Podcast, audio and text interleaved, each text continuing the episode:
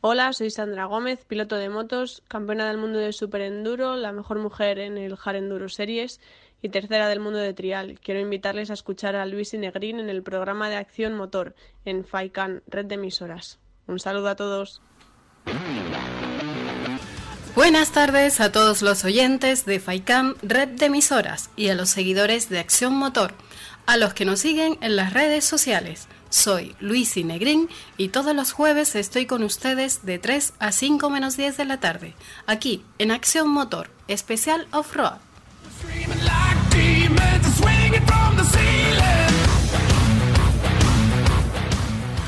Si eres un apasionado del off-road y el todoterreno, este es tu programa.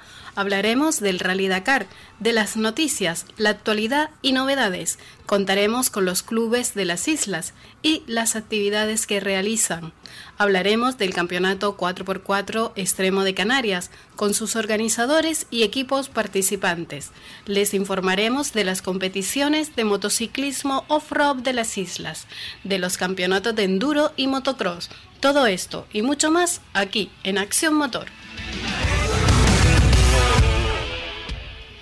Antes de contarles el contenido del programa de hoy, pues hace unos minutos el piloto Jorge Lorenzo eh, ha mm, dado unas declaraciones de prensa en el circuito de Chester diciendo que se retira de MotoGP, de su carrera como piloto profesional. Una noticia que nos entristece a todos.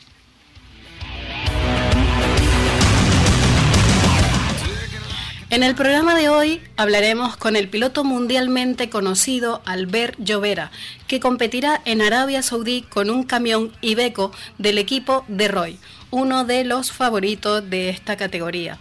Tras la segunda edición de la carrera Mil Dunas Ray, hablaremos con su director deportivo Miguel Puerta, toda una eminencia en el mundo de los RAI. Nos contará el éxito de esta pasada edición y nos anticipará algunos detalles de la próxima edición Mil Dunas RAI 2020. Hablaremos con clubes de las islas y nos informarán de sus próximas actividades y con el club organizador de la segunda prueba del campeonato 4x4 Extremos de Canarias. Y además hoy tenemos un poco de humor de la mano de Wilbur. Wilbur es un personaje mediáticamente muy conocido en las redes sociales por su particular humor en sus vídeos en su canal YouTube. Todo esto y mucho más aquí en Acción Motor. Bueno, comenzamos que tenemos a nuestro compañero al teléfono. Buenas tardes, Elías Santiago. Hola, buenas tardes. Bueno, Elías Santiago es el presidente del Club Fuerte 4x4 Extremo y próximamente pues mm, tendrán la prueba del campeonato, la segunda prueba a realizar esta temporada del campeonato extremo por extremo 4x4 de Canarias, que en este lugar pues será en Fuerteventura.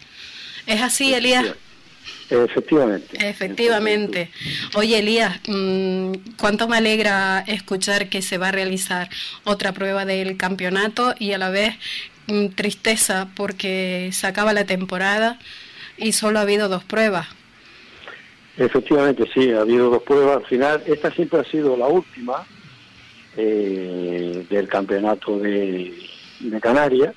Es la última y es un poco la más larga, la más dura es la que todo el mundo, pues bueno, pues al, final, la que le gusta venir todos los equipos, pues y casi se decide aquí el campeonato muchas veces. Claro. ¿Nos puedes comentar algo, Elías, de, de, los problemas que ha habido esta temporada antes de empezar a hablar de, de, esta, de esta prueba que estás organizando? Pues mira, los problemas no son otros sino de permiso. Eh, la modalidad en la que se han ido los ayuntamientos pues, eh, adaptándose para pedir los permisos, pues eh, quizás los clubes que vienen de atrás, que no están habituados a tanto ahora, tanto control electrónico y tantas cosas que pide y tanta complicación que nos pone, que al final pues muchos de ellos no llegan, no, no son capaces, no la sacan, las ayudas ya no es, pues ahora es de otra manera, es más mucho más complicado pedir una ayuda, complicadísimo pues al final pues se, terminan aburriendo, ¿no? porque no, si el ayuntamiento por lo menos echara una mano departamento técnico, lo que quiera que sea, deporte, pero no es el caso. No es el caso, lo tenemos que hacer todos nosotros. Y desde la organización, Elías, eh, no, no está mm, a lo mejor apoyando un poquito más, pues como tú dices, a esos clubes que no tienen tanta experiencia para gestionar toda esta documentación? Pues de momento no, no existe esa ayuda. Si te refieres de la federación, no hay un departamento que nos ayude así directamente. Sí nos ayuda indicándonos un poco lo que tenemos que hacer, pero poco más, no mucho más. ¿no? Bueno, desde aquí yo creo que igual hay que, en estas próximas asambleas, ¿no? Que convocan la federación, pues desde aquí, ¿no? Igual, pues reclamar un poquito de, atención y de apoyo, ¿no? Porque al final si se ha conseguido hacer que este campeonato por fin sea federado y salga para adelante, pues sería una pena dejarlo, dejarlo morir. Efectivamente, si la federación, pues, se pusiera al frente de esto y se pusiera pues la federación lo tiene mucho más fácil que nosotros a la hora de pedir las ayudas y tener un departamento técnico, un técnico, no hace falta mucho más, que, se dedique un poco al papeleo, le haría un favor tremendo y caminaría la prueba seguro que con muchísima más facilidad. Eh, y nosotros podríamos a trabajar a hacer la prueba realmente, que no es fácil tampoco. Pues bueno, desde aquí el mensaje ya queda dicho a, la federación que, le compete y, también a las instituciones, ¿no? Desde aquí un poquito de, apoyo. Y a ver, Elías, lo, como decías, tu, tu prueba, eh, la que organiza el Club Extremo Fuerteventura, siempre es la última de la temporada. Mm, y además la más dura. Yo ya he escuchado a algún participante, algún presidente de otro club decirme, para allá vamos todos. O sea que... la más dura y la más larga. Y la más larga. Tres días de prueba. Sí, lo que pasa es que sí es verdad que por culpa de temas de seguro, sí. ahí donde lo que estamos comentando, el problema, con papeleo y tal, pues nos van a hacer, no, me, me obligan a quitar un día porque no llego. Vale. Por lo tanto, serán dos días más intensos, mucho más intensos. Pues, eh, van a terminar totalmente agotados porque voy a meter todas las pruebas que estaban previstas, las voy a meter en esos dos días.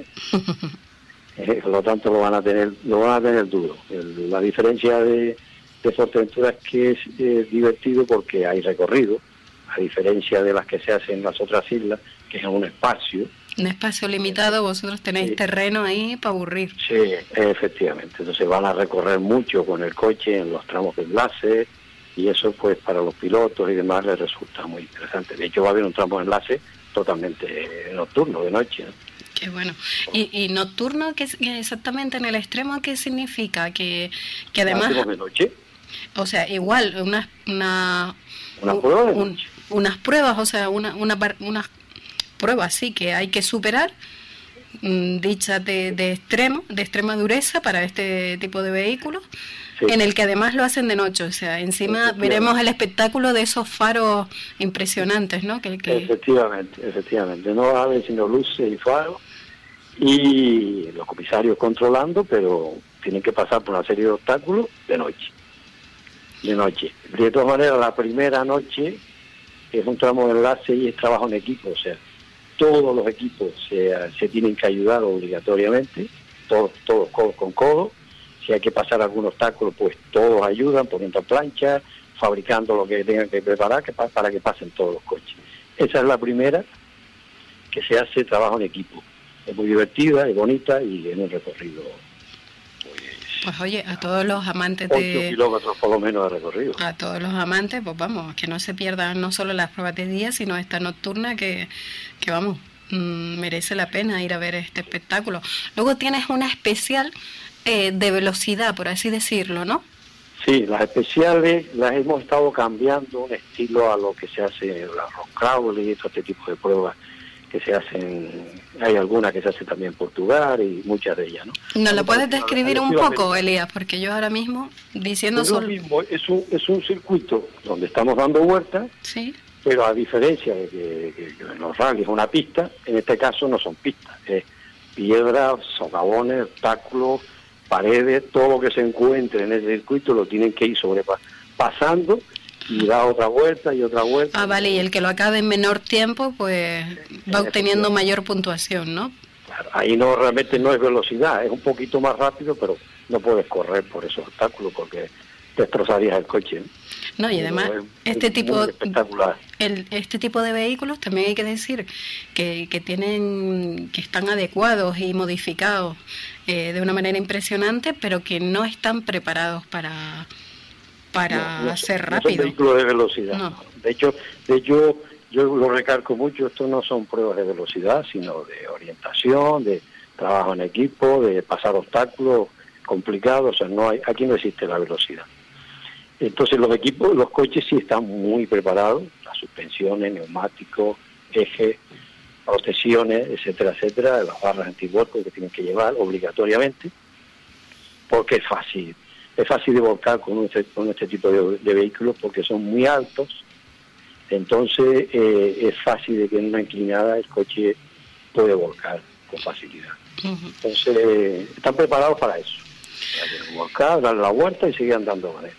Bueno, ¿te han confirmado ya muchísimos equipos su, su asistencia?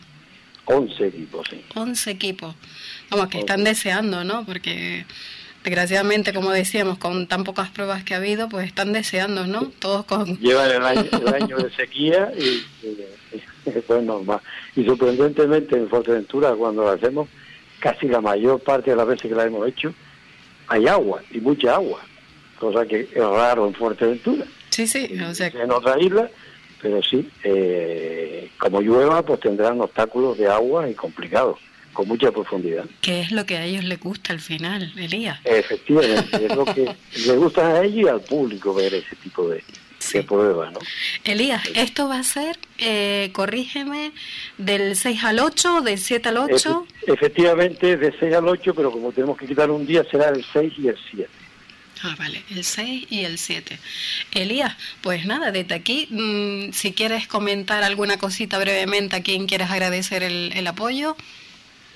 Pues eh, sinceramente le quiero agradecer el apoyo a todos los equipos, porque han apostado por, por sacar la prueba adelante, porque todos ellos han, apostado por sacar la prueba adelante, porque yo lo, lo tenía un poco complicado de hacerla, y ellos con su apoyo han dicho, no, no, no, aquí todos pagamos lo que tengamos que pagar, pero la prueba la sacamos adelante, porque la prueba la han sacado ellos que la han pagado, porque yo no he recibido ni un solo duro de, las organizaciones porque lo he tenido que rechazar. pues nada. complejas, pero lo he tenido que rechazar. Claro.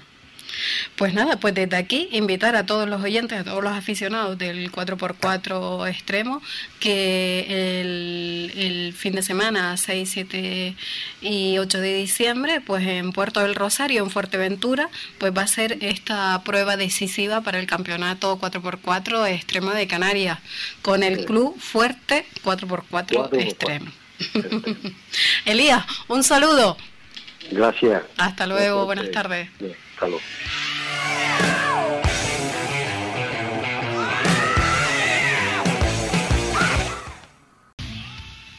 Buenas tardes, Miguel Puerta.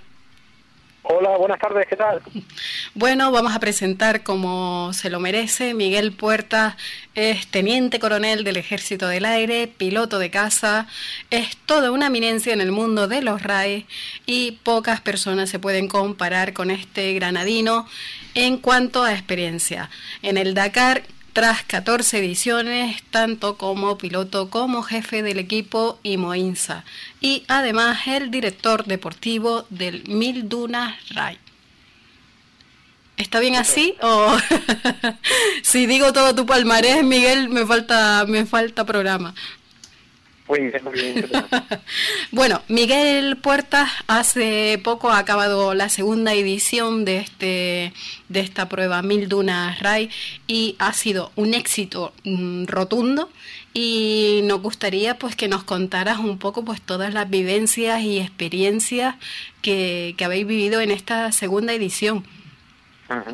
Muy bien, pues sí, efectivamente ha sido un éxito, básicamente por La opinión de los participantes. Claro, nosotros al final lo que, intentamos es crear un, evento, un raid, eh, claro, con, digamos, eh, que, pensamos ¿no? que son los, correctos y es muy importante cuando termina el evento la, la respuesta ¿no? que tengan de los pilotos que han participado para ver si realmente digamos esa respuesta es coherente a los objetivos que nosotros nos habíamos eh, planeado inicialmente y efectivamente han sido así. Pero al final el Mil de una Raid eh, ya no solamente una carrera, sino es sobre todo una experiencia, una experiencia personal para todos aquellos deportistas que participan, eh, una experiencia de superación, eh, donde, claro, intentamos mm, a, todos los niveles ¿no? De, participación, me refiero en cuanto a nivel técnico, a nivel de navegación, a nivel de preparación de los deportistas, hay cuatro categorías. Entonces, prácticamente todos los pilotos, desde, desde los iniciados hasta los muy profesionales, eh, se pueden adaptar a una de las cuatro categorías y encontrar su sitio de tal forma que ese recorrido, ese diseño de esa ruta que nosotros le proponemos, al final sea un reto personal para cada uno de ellos. Claro, porque eh, hay que, hay que, perdona que te interrumpa, hay que mencionar que claro que esta, esta prueba, esta carrera, el Mil Dunas Ray, eh, es una prueba que, que, que la has creado tú. Entonces esta es una segunda edición en la que tú sigues transmitiendo no solo tu experiencia, sino los conocimientos que tienes en, en este tipo de pruebas. Y como bien dices, es una aventura de, de superación, de resistencia, de navegación. Sí, sí, efectivamente. A ver, yo, como tú has dicho, no, yo tengo 14, 15 años de experiencia en el mundo mm, de los rides, he corrido 11 Dakares, he estado Mm, preparándome como amateur, como iniciado, eh, por mi cuenta totalmente y haciendo Dakar a lo mejor sin asistencia, y he llegado por otro lado a dirigir equipos y pilotos con el objetivo de ganar el Dakar.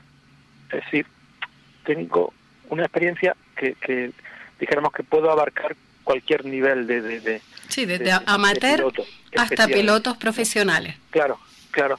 Entonces eso, bueno, mm, claro, me ofrecía un, abanico de experiencia que, al final yo he terminado como sintetizando en el, en el mil de una raid. Claro, eso es, importante, ¿no? Porque no es lo mismo cómo te preparas cuando, cuando eres amateur que cómo, cómo te preparas o cómo luchas para intentar ganar un Dakar.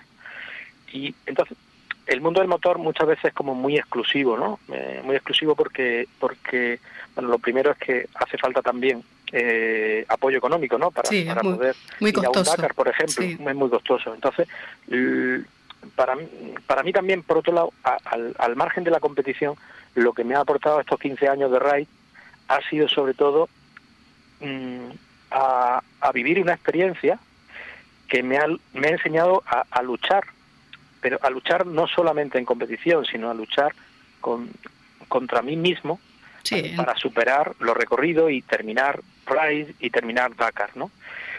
Eh, eso es lo que yo me llevo personalmente, sobre todo, ¿no? De todas mis competiciones. Entonces, no hace falta tampoco ir a una competición como el Dakar para poder vivir este tipo de experiencias. Y con el Mil Dunas lo que hemos intentado es buscar esa herramienta que le permita a cualquier piloto buscar sus límites y buscar su superación personal. Claro, el mundo de los rides mm, es un deporte diferente no es como el fútbol o el baloncesto, son deportes que mm, pues que, que se, se juegan dentro de un estadio, tienen mucho apoyo del público, Es, lo normal, ¿no? Cuando, estás practicando un deporte. En cambio, en un ride tú te encuentras totalmente solo en el desierto. Te encuentras que te ocurren muchas cosas y que tienes que solucionarlas tú mismo o con los compañeros que están en ruta, cuando no tienes ningún apoyo te encuentras en unas situaciones mm, un poco extremas y límites, ¿no? De temperatura, eh, de frío, de calor, de, tiempo encima de la moto, recorrido eh, que te requieren una resistencia mm, enorme. Entonces, claro, los RAIs sí que realmente te enseñan ¿no? Y te ponen, digamos, en esa experiencia de superación personal. Sí, esta, esta palabra que utilizamos tanto, ¿no? Superación, superación. Claro, si quieres vivir una experiencia un poco límite, claro, vete a una situación límite, ¿no? Eh, y, claro, y eso es lo que nosotros intentamos mm, construir, ¿no? Y, diseñar, que todo el mundo se pueda pueda experimentar esa situación límite contra sí mismo. Y, y, un poco, este ha sido el éxito de, del Mil Dunas. Este ha sido el éxito, porque, porque cuando, cuando la gente acaba el Milduna y, lo, y lo, vamos lo sé porque porque he comentado con todos los pilotos no un poco su su respuesta. Ellos han estado como en otro mundo. Eh, han vivido una experiencia de un raid totalmente al margen de su vida cotidiana y se han encontrado mucho con, con ellos mismos. Y cuando vuelve ¿no? después de ese esfuerzo gran esfuerzo para casi todos ellos no ellos están como como mm, como satisfechos se quedan como como como tranquilo, ¿no? Después de ese esfuerzo. Lo mismo que cuando te vas y practicas deporte, la sensación que tienes luego, ¿no? Al volver, que estás como más tranquilo, más relajado después de haber realizado ese esfuerzo. Cuando realizas un esfuerzo tan intenso, eh, que ya no solamente en la carrera, sino llegar al campamento, tener que hacer el mantenimiento de tu moto, cenar rápido, preparar la ruta del día siguiente, no es solamente un día, el, el tiempo que estás encima de la moto, sino los siete días que dura la carrera de forma intensa. Entonces ese esfuerzo grande te hace que luego cuando cuando cuando estás descansando, ¿no? ese merecido descanso después de, ese esfuerzo, pues realmente sienta un poco esa relajación y sienta que ha estado en otro sitio totalmente como diferente, ¿no? que, nunca había experimentado antes. Eso es un poco el valor, el gran valor del, del Mil Duna. El Mil Duna, Sí, eso, eso es lo que nos atribuimos un poco como, como realmente conseguido, porque fue el objetivo que nosotros planteábamos inicialmente. Y realmente se, se ha conseguido. Así, ¿no? sí, bueno, yo he escuchado varias declaraciones de varios participantes y también quiero trasladarle a, a, los oyentes que, como bien decía Miguel, pues hay distintas eh, categorías. O sea, mm, nos hemos encontrado como en esta edición que han participado dos pilotos canarios. Luego hablaremos con, con uno de ellos, eh, que son amateur Sí. Y, y también eh, luego hay otro, otro tipo de categoría en el que encontramos pues a personas que participan a nivel profesional, pilotos profesionales como Joan Pedrero, que ha participado, Jaume Betrui, Betriu, Margot, Margot Llovera, que desgraciadamente no va a participar este próximo Dakar, pero bueno, esperamos entrevistarla en breve y contarle los motivos. eh, Paul, a ver, ¿cómo, cómo se pronuncia? Paul Spiering, ¿puede ser? Sí, sí. Paul Spiering. También, que va a participar en el Dakar. Eh, el, holandés, ¿verdad? Paul Spiering es holandés que va a participar en el Dakar y les y también han salido con una sensación muy buena porque han todavía eh, Mm, avanzado en la navegación, o sea, le ha servido muchísimo, además, no solo como, como preparación, sino en, en física y con la moto, sino de navegación incluso. Sí, sí, porque esa categoría, la categoría élite que corrían estos pilotos que tú has nombrado, que son pilotos profesionales, algunos de ellos, claro, casi todos, pues se están preparando para el Dakar 2020 y, y bueno, eligen el Mil Dunas porque, porque nosotros le exigimos más. Eh, desde el punto de vista técnico de navegación y por otro lado también desde el punto de vista de resistencia. Ten en cuenta que ha habido etapas en el Mil Dunas que, que ningún piloto ha podido completar. Eh, y esto, por ejemplo, no ocurre en el Dakar. Eh, el Dakar es una prueba de velocidad, nuestra prueba es una prueba más de resistencia y entonces tenemos que diseñar recorridos que sean muy difíciles de terminar. Y, así ha sido. Es decir, te puedes encontrar en, el, en, en la categoría élite, en este caso, del Mil Duna, una prueba totalmente a lo mejor la prueba más dura del 2019 en el mundo del motor. Y por otro lado, las categorías Adventure o la categoría Trail son eh, diseños de recorrido que son asequibles a pilotos que se están iniciando. Entonces, eso es lo bonito. sí, también es atractivo, Miguel, porque para los amateurs también es muy atractivo pues poder participar en una misma carrera en un mismo evento deportivo donde ves a pilotos de, de primera categoría contigo y que igual tienen que, como tú dices, pasar eh, y, cansados igual que estás tú y, y, con pocas horas para hacer la... Además, mira, te voy, a, te voy a contar una anécdota, ¿vale? Nuestra, nuestra, el, el Mil Duna Ride no, no, no es una prueba de velocidad. ¿Por qué? Porque consideramos que la velocidad no es lo principal si estamos buscando la resistencia. Eh, entonces, los diseños del recorrido son unos kilometrajes eh, para que los pilotos estén más tiempo encima de la moto, pero no están totalmente cronometrados. Por lo tanto, eh, si se da alguna situación que se tengan que ayudar entre los pilotos, ¿vale? En ruta, al no ser cronometrada, un piloto puede perder 15 minutos sin ningún problema porque no le va a afectar a la en general. Y, y entonces eso hace que entre ellos haya más contenido. Por lo tanto, cuando están haciendo eh, te oigo, te oigo un poco mal, Miguel. No sé si te has movido o... No. ¿Y ahora? Ahora, ahora mejor, sí. Nos estabas diciendo que al no ser cronometradas, pues facilita y impulsa también a los pilotos a que pueden eh, ayudar a los compañeros. A ver. la carrera. Se te entrecorta, Miguel. No sé. Sí, pues eh, ahora. Sigue hablando, a ver. ¿Sí? ¿Me oyes? Sí, sí. Ahora sí, Miguel. Pues mira, y te cuento una anécdota. En la última etapa de Marruecos, en la etapa sexta, había un tramo que, bueno, después de las lluvias, pues estaba muy embarrado y había unas zonas de unos ríos que estaban totalmente embarrados y e-, era difícil de pasar. Pues allí, en aquel punto, eh, la ruta era la misma, en, en este caso, en esta etapa, para, para todos los participantes. Cuando Joan Pedrero llegó a ese río y Jaume Betrío llegó a ese río que estaba totalmente repaladizo por el, por el grandísimo barro que había, había otros pilotos de categorías más inferiores intentando pasarlo, pero te estoy hablando de unos 15 o 18 pilotos. Eh, Betriu, Jaume y, y Joan Pedrero ayudaron a los pilotos Adventure a pasar el río. O sea, ellos mismos le pasaron las motos a, los otros pilotos ayudándoles a continuar la ruta. Entonces, claro, esto para un piloto amateur, que es un piloto profesional, te ayude, en este caso, te coja tu moto y te pase una zona que tú que tú no puedes franquear, pues Inolvidable. claro, es una experiencia, ¿no? Es una experiencia, inolvidable, vamos. Inolvidable, claro, que, que, ves que un piloto que está viendo que está corriendo en el Dakar y que muchas veces tú has seguido eh, durante muchos años, ¿no? Pues te está ayudando en este momento. Entonces, claro, al final esa experiencia es lo que tú dices, ¿no? Inolvidable y es lo que lo que lo que te va a llevar, ¿no? Como, como, como experiencia personal, ¿no? Sí, aparte de muchas otras, como decíamos, de superación eh, y, como decimos, ¿no? Todos, ¿no? El, el, bicho este de África que se te mete y ya te cambia la vida y, y cuando estás en, en, tu vida corriente mm, no puedes dejar de, de, tenerlo en cuenta, sí. Miguel, me queda pocos minutos. Yo quiero, además, mm, preguntarte, ¿cómo van las inscripciones para el Mil Dunas RAI 2020, que, que esto va como la pólvora.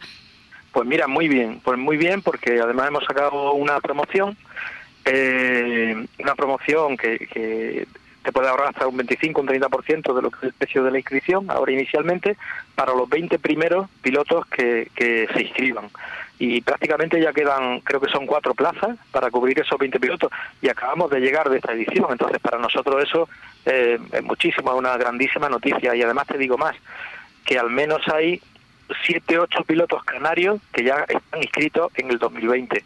Para nosotros, bueno, también será muy importante que, bueno, que por vuestra parte, ¿no?, que estáis allí, pues podáis darle la máxima difusión a nivel mediático a, ellos que, que, se están preparando desde ya y tienen un año por delante para prepararse para el Mil Dunas. Eso por supuesto, vamos, y además no sabes cuánto nos alegramos desde este equipo de Acción Motor, eh, de alguna manera mm, contribuir también a, animar a, los indecisos, pues si quieren se pueden poner en contacto con Acción Motor en, nuestras redes sociales, les facilitaremos los datos para, para la, organización de, del evento Mil Dunas Ray y también con algún otro compañero de aquí de Canarias que ya ha participado en, en el evento y que luego entrevistaremos. O sea que, que si tiene dudas así personales o está indeciso, eh, que sepa que por nuestro lado pues puede recibir un poco más de información y, quitarle la duda de, la mente. Miguel, quiero agradecerte eh, una vez más que, me haya dado esta entrevista y espero conocerte pronto en persona y ojalá tenga la ocasión de, de, asistir, aunque sea alguna salida de, estas ediciones que, que hace el Mil Dunas Ray. Pues sí, eso sería fenomenal. Y bueno, y nosotros estamos planeando en, un futuro a corto plazo eh, la posibilidad de ir a Canarias oh. y hacer allí una, una presentación del Mil sí, y algo más, sí, con los compañeros que se inscriban. Así que bueno, estamos motivados, pensamos que, que, que bueno, que, que esa aceptación tan grande que hemos tenido allí, pues merece una respuesta por nuestra parte y, y bueno, estamos planeando, todavía no sé, no tengo mucha información, pero lo que sí sé es que, estaremos, estaremos pues, presentes. Entonces desde aquí ya te cojo ya el testigo de que por lo menos vas a estar en nuestro estudio, en directo y en persona, y que cuenta con nosotros para en privado pues ayudarte a, a, terminar todas esas gestiones para que sea posible hacer esa presentación en Canarias de esta prueba con tanto éxito. Muchas gracias. Oye Miguel, un saludo, buenas tardes. Muchas gracias a vosotros, ¿eh? y nada, buenas tardes a todos. Gracias.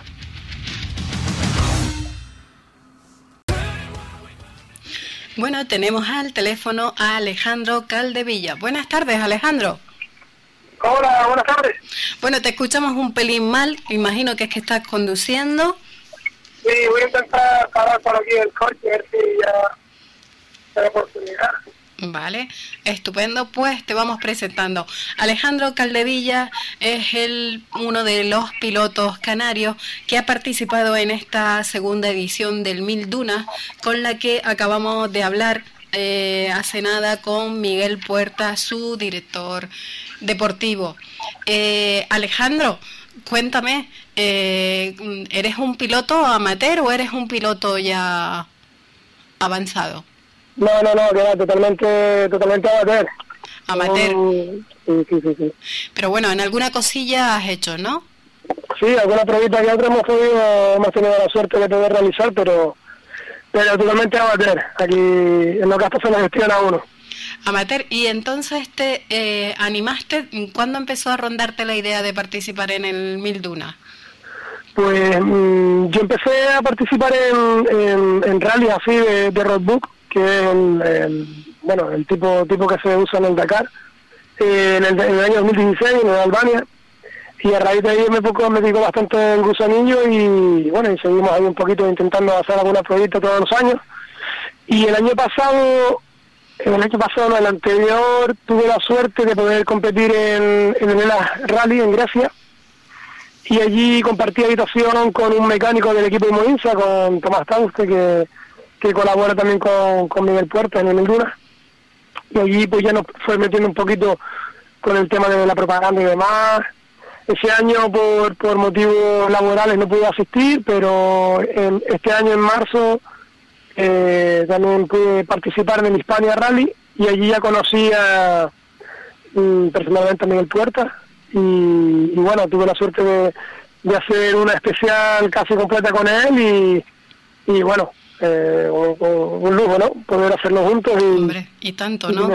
claro, y me fuera aconsejando sobre todo en todos los fallos que cometía y bueno, ahí empezó un poquito ya más en serio el planteamiento del Mingura al ver pues, la, la, calidad de la persona con la que con la que está compartiendo esa etapa. Y ya pues este año eh, se hizo un esfuerzo bastante grande y, y pudimos asistir. Fuiste con otro piloto canario, ¿verdad, Alejandro?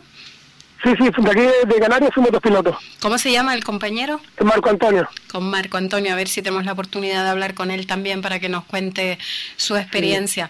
Alejandro, no sé si acabas de escuchar a Miguel Puertas o, sí, estaba, ¿Sí? estaba escuchando un poquito, venía conduciendo, pero sí, escuché un poquito, sí. Pues no sé si te, te ha quedado la sonrisa en la boca como a mí, de que va a intentar venir a Canarias a promocionar la prueba. Sí, sí, sí, vamos, eso es, verlo aquí es un lujo, ¿no? Un lujo, un lujo. Una persona como, con, la, con la capacidad y con, y con la experiencia y, su, e- y su equipo también, porque oye, no, no, hay que dejar de, de, ponerle pues todo el valor que tiene, porque una persona sola, por mucha experiencia que tenga y capacidad, eh, al final hace falta un equipo de profesionales detrás, que es lo que también nos da esa seguridad a los participantes, ¿verdad Alejandro? Sí, sí, sobre todo eh, eso es todo lo que él intenta fomentar también en el Ninguna, no es una competición, digamos, a nivel a ver quién gana, ¿no? Es una competición eh, que, que, te hace eh, tener en cuenta un montón de valores, ¿no? Como el compañerismo, como el trabajo en equipo, sobre todo también, un poquito también bastante el sacrificio, ¿no? De muchos días, muchos kilómetros y muchos madrugones, mucha lluvia, mucho frío. Esa superación, esa superación, ¿no? Que nombramos tanto esa palabra, ¿verdad? Sí, pero siempre respaldado por el equipo de, de Mildunas, ¿eh? Que eso, quieras o no, te da una garantía y una seguridad que, que tiene eh, cualquier problema y tiene una respuesta inmediata prácticamente. Alejandro, yo sé que también has contribuido muchísimo a esas ocho inscripciones de, pilotos canarios que ya están inscritos para la próxima edición 2020 y, les has también eh, terminado de decidirse, porque algunos tenían quizás un poco de temor, ¿no? De, cuestiones de seguridad, de ir a un país extraño eh, y, cosas técnicas, quizás más de, la moto, el traslado, todo esto. Y tú has, has sido capaz de trasladarle tu experiencia Generalmente, ¿cuál era la, mayor preocupación que tienen los pilotos que, que, no han asistido a ninguna prueba de este tipo? ¿Cuál es la, mayor preocupación que tienen, Alejandro? Hombre, yo, simplemente me he limitado a, bueno, a todo el mundo que necesita una opinión de alguien que haya estado allí y me, puede preguntar sin problema ninguno qué es lo que he hecho ya con, con ellos, ¿no? Que prácticamente somos todos amigos que salimos siempre en moto aquí en Las Palmas. Eh, lo, lo que yo creo que a lo mejor la gente se le queda un poco eh, ese puntito no para terminar de decidirse es que estamos en un país como Marruecos. Y quien ha viajado Marruecos uh, off-road, o sea, cortistas de tierra con motos road, eh, Marruecos, desgraciadamente, en caso prácticamente de accidente, no es Europa.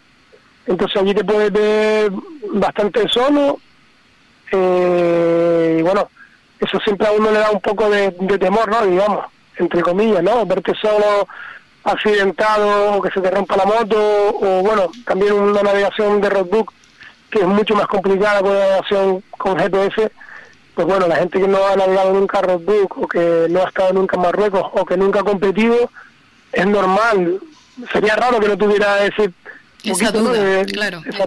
Esa duda de, de y si me equivoco, ¿qué, qué, pasa luego? O si tengo una avería grave, ¿qué va a pasar luego? O si me doy un mal golpe, en, ¿quién, me, ¿quién me va a poder evacuar? ¿Quién me va a poder ayudar?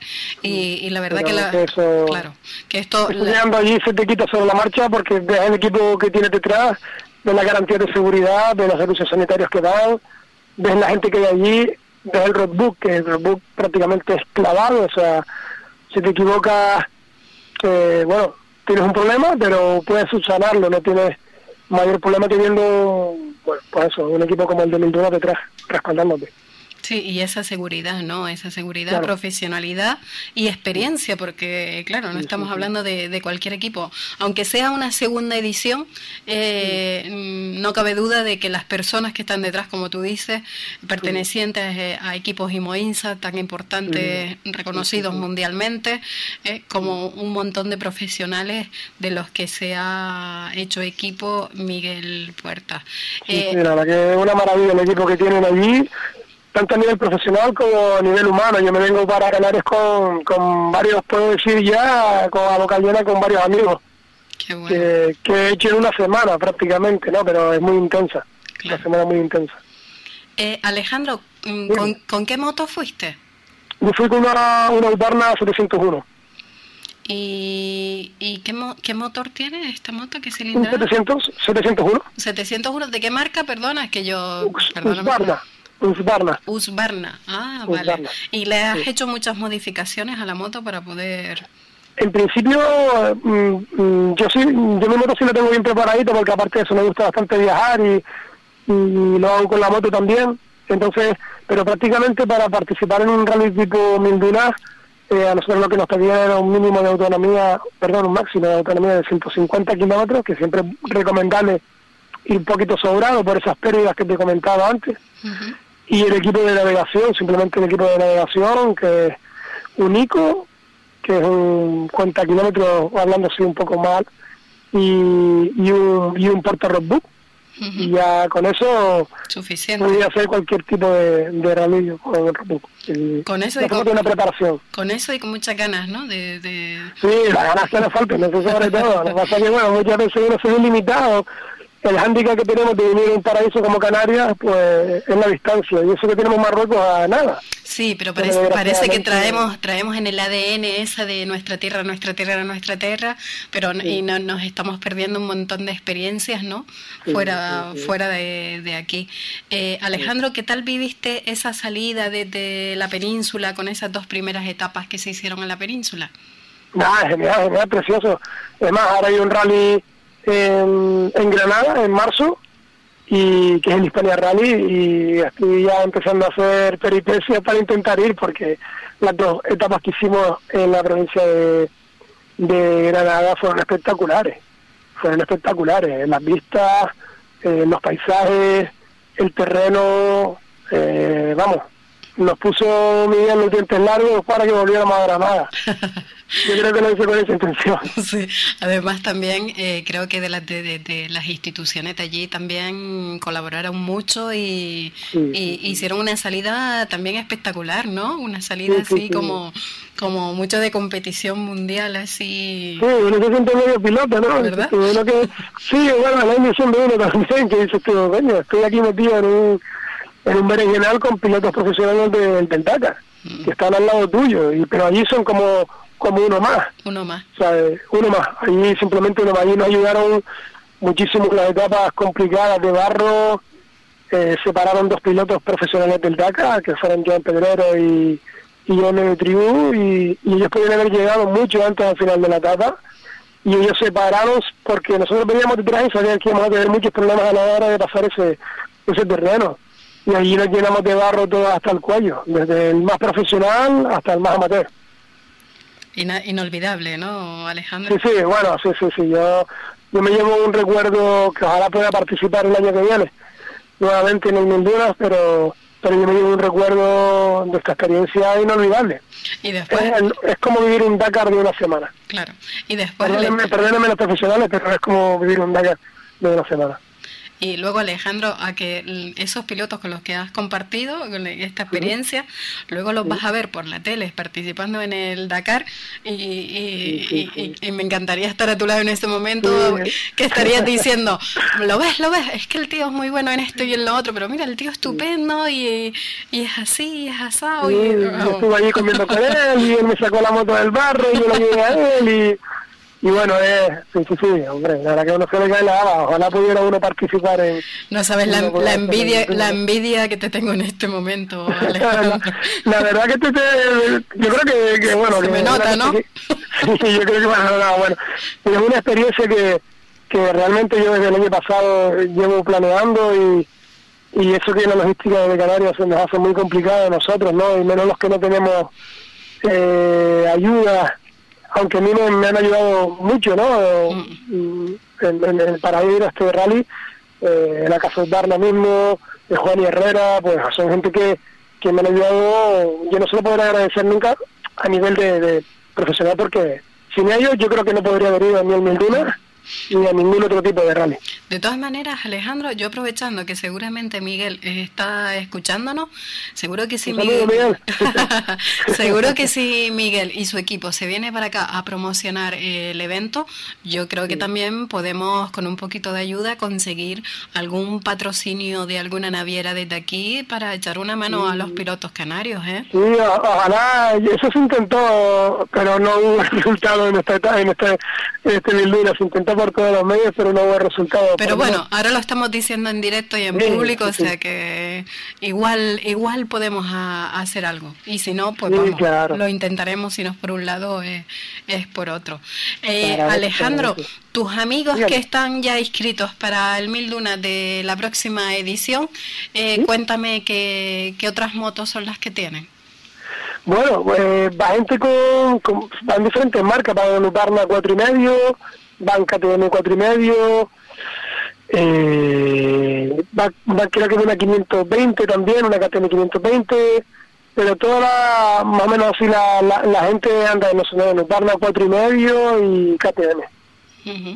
A ver si un día, Alejandro, te vienes con tus amigos por aquí, por los estudios, y, hablamos un poquito más a fondo de, esta prueba y comentamos alguna, alguna otra competición que esté en estos momentos, que ustedes como conocedores de, este mundo, pues seguro que, que me ayudan a hacer un programa estupendo. Sin problema ninguno, donde usted quiera. pues Alejandro, eh, ¿quieres desde aquí dedicar unas palabras para estos oyentes indecisos que, que se les estén poniendo los dientes largos?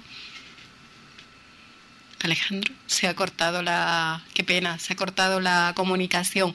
Pues bueno, pues lo digo yo a todos los oyentes que desde aquí eh, tengan dudas, que sepan que se pueden poner en contacto con nosotros en la página www.accionmotor.com y les facilitaremos pues contacto e información sobre este, este RAI, Mil Dunas RAI 2020, que hay una oferta de inscripción con un descuento y que quedan poquitas plazas. Pues nada, hasta aquí eh, el tema de las mil dunas y seguiremos hablando con el equipo de esta edición que ha sido un éxito. Pues bueno, unos minutitos a publicidad y continuamos con el programa de hoy. Buenas tardes, Iván Rodríguez. Iván Rodríguez, que no me sale. Iván. Buenas tardes. Voy un poco acelerada yo hoy con tantas con tantas motos. Iba un poco acelerada. Iván Rodríguez es el presidente del club La Musaraña 4x4. Y próximamente ya tenemos cartel que tenemos una ruta 4x4 Los Finados. ¿Es así, Iván? Sí, sí, sí. Iván, a ver, esa ruta del, de, desgraciadamente de terror por motivo de, del incendio y demás se, se anuló. Y, y, ahora pues el club se ha puesto a trabajar y ya tenemos previsto para el sábado 30 a partir de las 4 de la tarde, pues esta rutita 4x4 Los Finados. Cuéntanos un poquito, Iván. La ruta no nos puedes desvelar, pero cuéntanos un poquito cómo está organizando el club? Sí, bueno, pues ya a día de hoy ya está todo ya prácticamente eh, listo para, para dar la salida, como, como, como decís.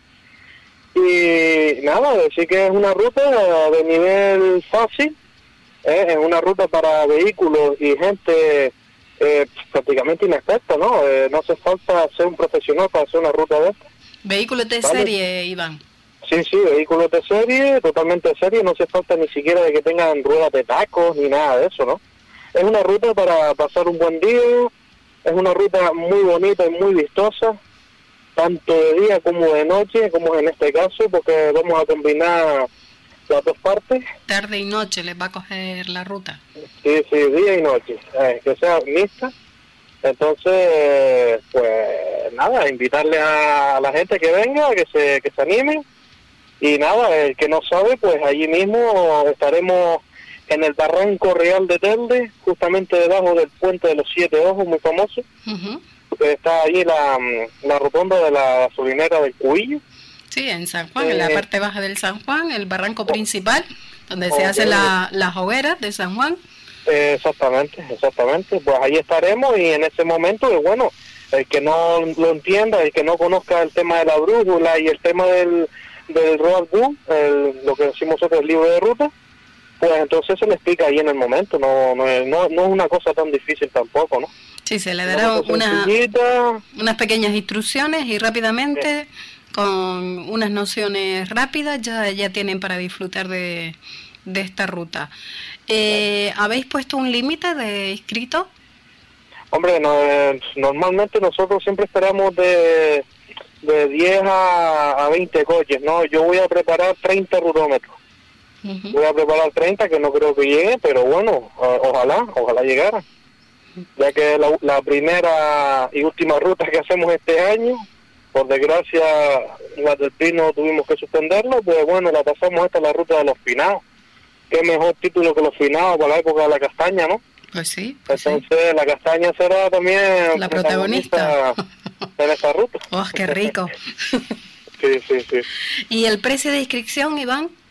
El precio de inscripción son 15 euritos por vehículo para ayudar un poco con los gastos simplemente porque esto parece que no, pero organizar una ruta lleva también unos gastos importantes. Sí, gastos de, de material, de muchísimo tiempo, de, de, de, cosas básicas al final eh, también. Fotocopias, fotocopias, trofeos, eh, pérdida, el tiempo que usa uno, el gasoil que usa uno para poder marcar esa ruta. Pero primero tenemos que hacerlas nosotros para luego pasarlas a, a limpio siempre. Claro, pero primero la estudiáis primero estudiáis la ruta, vais preparando el roadbook, eh, confirmáis que está bien, unos días antes de la ruta volvéis a ir a ver si todo está como, como tiene que estar, en condiciones, etcétera, etcétera. Pues qué bien. Iván, eh, quería preguntarte, sé que estuviste este pasado fin de semana y estuviste ahí como, como invitado también en, en una travesía que hizo el Club Amigos 4x4. Sí, sí, sí, sí, sí, lo pasamos muy bien. Pues yo me estoy saltando a la torera, pero como sé que asististe y yo me lo perdí, pues quería preguntarte que qué tal lo pasaron. Oye, pues muy bien, muy bien, la verdad que muy bien muy buena organización, todo bien organizado, dar las felicidades a, todo el grupo del Club Amigos, la verdad que son todos muy buena gente, eso nunca lo he dudado, son todos muy buena gente, y al final se juntaron un montón de amigos allí, ¿verdad? Sí, sí, se juntó y se juntó bastante gente, la verdad, se juntó bastante gente. Y familias, que es lo que la gente a veces que no pertenece a este mundo desconoce, que, que estos son también unos, unos actos de fin de semana familiares, ¿no? Para el amante del 4x4. Sí, claro. Esta, ruta, por ejemplo, hacemos nosotros es prácticamente también familiar. Sí, que, que se inscribe... la familia con sus niños y hacer la ruta sin problemas, sin peligro de ningún tipo. Eso iba a decir, que se inscribe, la inscripción es del, del vehículo, pero en sí es el equipo, ¿no? Porque, porque luego mm, pueden ir mm, familiares, ¿no? En, en el, en el vehículo y disfrutar de, de este día. Qué bien. Iván, ¿el club mm, tiene previsto o sabe, tiene idea ya de, previsión para, para la próxima temporada, de qué cosas le gustaría hacer, si ya tenéis mm, pues un número limitado de pruebas, no más de esas pruebas? ¿Algún dato que nos pueda dar sobre la próxima temporada? Sí, sí, ya, ya finales de febrero, principios de marzo más o menos para la porque siempre nos coincide para la época de carnavales, eh, tenemos nuestra primera ruta, sí. ¿vale? No tenemos fechas, no tenemos nada, pero en principio lo que hemos hecho casi todos los años, ¿no? Son tres rutas y el triado del pino. El trial del pino. Si podemos, si podemos hacer una cuarta ruta, pues mejor. Pues ya se irá viendo porque es que el calendario, eh, los demás clubes, hay muchos eventos, está todo muy apretado, entonces siempre hay, algo, hay alguna que hay que quitar o, no se puede hacer porque no coincide, no coincidimos mucha gente, ¿entiendes? Muchos clubes al mismo tiempo. Pues bueno, ya se irá viendo, pero en principio tenemos tres rutas y el Trinidad del Pino. Sería fantástico, eh, Iván, y yo desde aquí, que igual no tengo que meterme, pero sería fantástico una reunión así conjunta de, aunque sea de todos los clubes de, la provincia de Las Palmas, ¿no? Y juntarse y, a lo mejor un calendario, ¿no? Y así, eh, pues todos podemos ir a las de los demás y pueden venir a las nuestras y no nos pisamos los fines de semana. Y yo creo que estaría bien, ¿no? Porque al final son todos amigos. Sí, sí, claro, claro. Bueno, se ha hecho, ¿no? Siempre se ha hecho, ¿no? Eh, oye, yo voy a hacer una ruta, pues yo llamo a los compañeros, oiga, usted que nos vemos por ahí en una en un triado o lo que sea, oye, ¿qué eventos tienen ustedes? Y nos vamos poniendo de acuerdo, ¿no?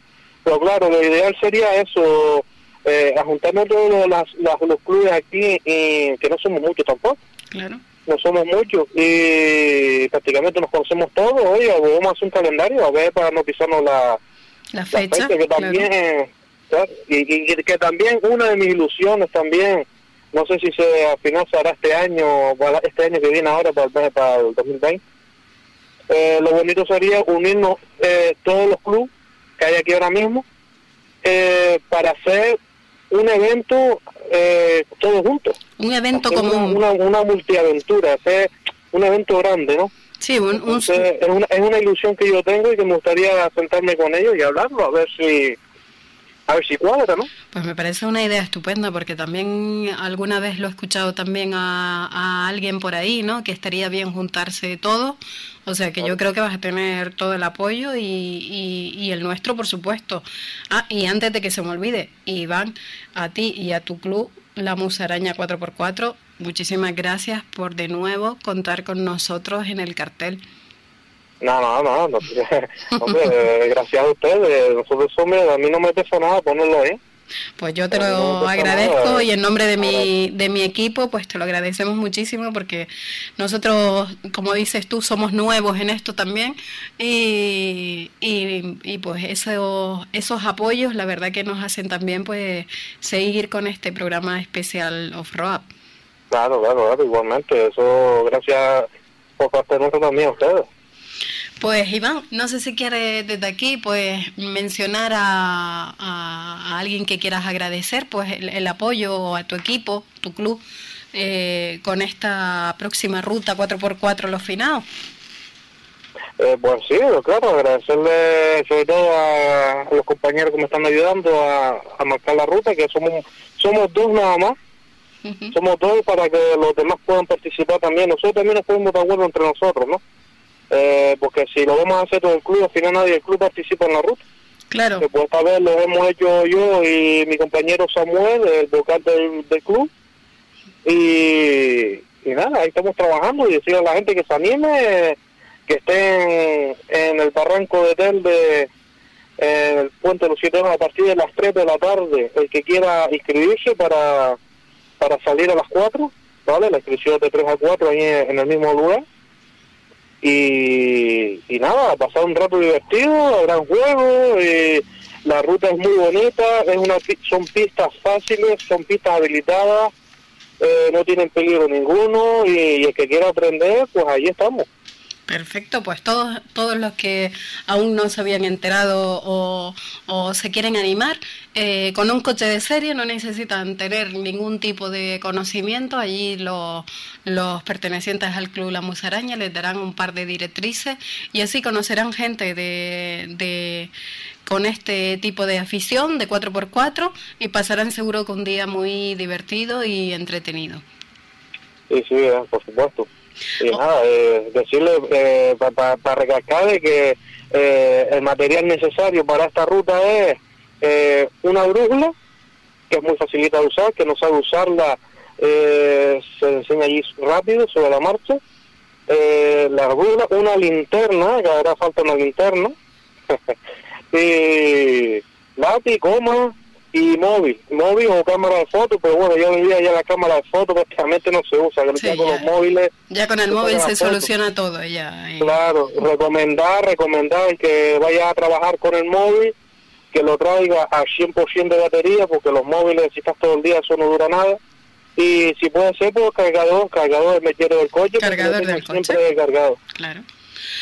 Pues nada, no, no, se, no se olviden de la linterna, que si Iván se ha reído, mm, por algo será. Bueno, es que también digo lo de cargador porque mucha gente usa la linterna del móvil, y parece que no, pero eso también jala la batería. Claro. Y, y enseguida se ve, porque si no me pueden hacer la foto, no hay puntos y si no hay puntos pues no hay trofeo.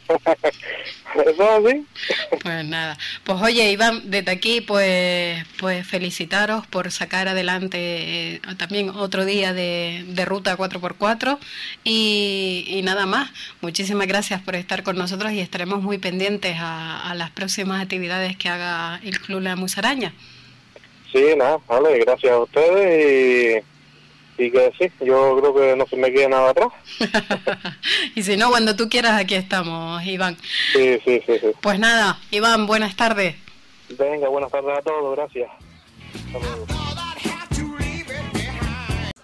Bueno, pues quiero leerles la noticia de que la Yasan defenderá los colores de Gas Gas en el Dakar 2020. En el próximo Rally Dakar del 5 al 17 de enero, la piloto de Corbera representará a la renovada marca española propiedad de KTM desde finales de septiembre. Si bien su moto seguirá siendo la KTM 450 Rally oficial, la marca austriaca quiere revitalizar Gas Gas. Una de las piezas principales son sus programas de competición, entre ellos el de RAI también estarán en MX, GP y Enduro. Así, la catalana será su embajadora en el Dakar 2020.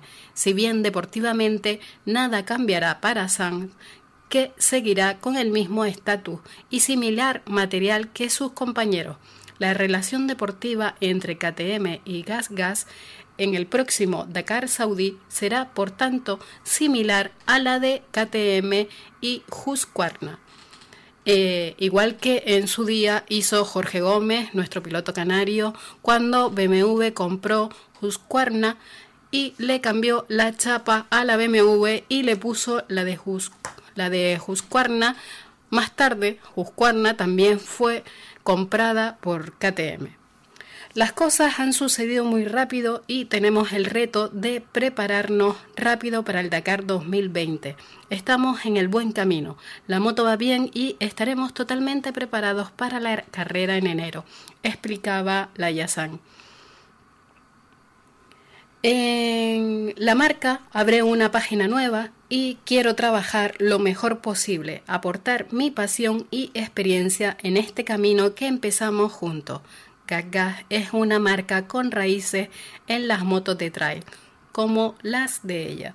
Añadió Laia San. Disputará su décimo Dakar el próximo enero con un 100% de efectividad, ya que ha logrado terminarlos todos. Pues hasta aquí la noticia de Laia San. Les dejamos unos minutos de publicidad y continuamos con el programa. Buenas tardes, continuamos en el programa con Wilbur. Buenas tardes, Wilbur. Hola, ¿qué tal? Buenas tardes.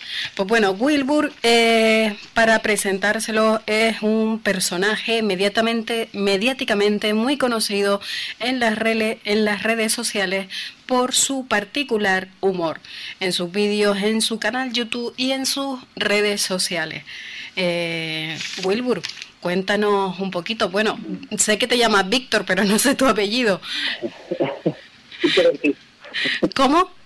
Víctor Ortiz. Víctor Ortiz. A ver, mm, Víctor, para todos los oyentes que no hayan visto alguno de tus vídeos, pues descríbenos un poco este tipo de humor que, que haces. Eh, bueno, yo el, humor que hago eh, lo hace Wilbur, evidentemente, y bueno, eh, yo fui gimnasta muchos años, eh, compitiendo en alta competición y bueno, me retiré por una lesión, pero desde siempre he muy, muy payaso. Entonces, pues es una mezcla un poco de, de agilidad física con agilidad mental. Lo de que eres lo que eres deportista se te nota, que lo sepas. Por mucho que esté detrás de ese disfraz, de ese disfraz cómico, pues se, se nota. Y la agilidad que tienes. Ahora la, la mental ya no soy capaz de describirla. bueno, la flexibilidad retiene mucho, entonces eh, hay una de las cosas que la gente siempre me, comenta que es como, joder, parece un, un muñeco animado. Y eso sobre todo por, por toda la flexibilidad que suele cuando competía que claro, que te llegas con el cuerpo a unas posturas que, son, son cómicas. Y un poco mm, he escuchado por ahí que también eh, tu humor se basa en, el que te gusta a ti y, un poco viene un poco que a Jim Carrey, eh, a, este tipo de personajes, ¿no? Que conocemos un poco todos. Sí, hombre, yo creo que, que todo cómico, humorista, payaso hace el humor que le gusta y que sobre todo le gusta ver y que ha visto. Entonces, yo he visto mucho a Jim Carrey desde pequeño, no solo las películas, sino, pues vamos, su biografía, cositas que ha hecho antes, qué programas ha estado antes de, ser una cara conocida y, en las películas que todo el mundo conoce, ¿no?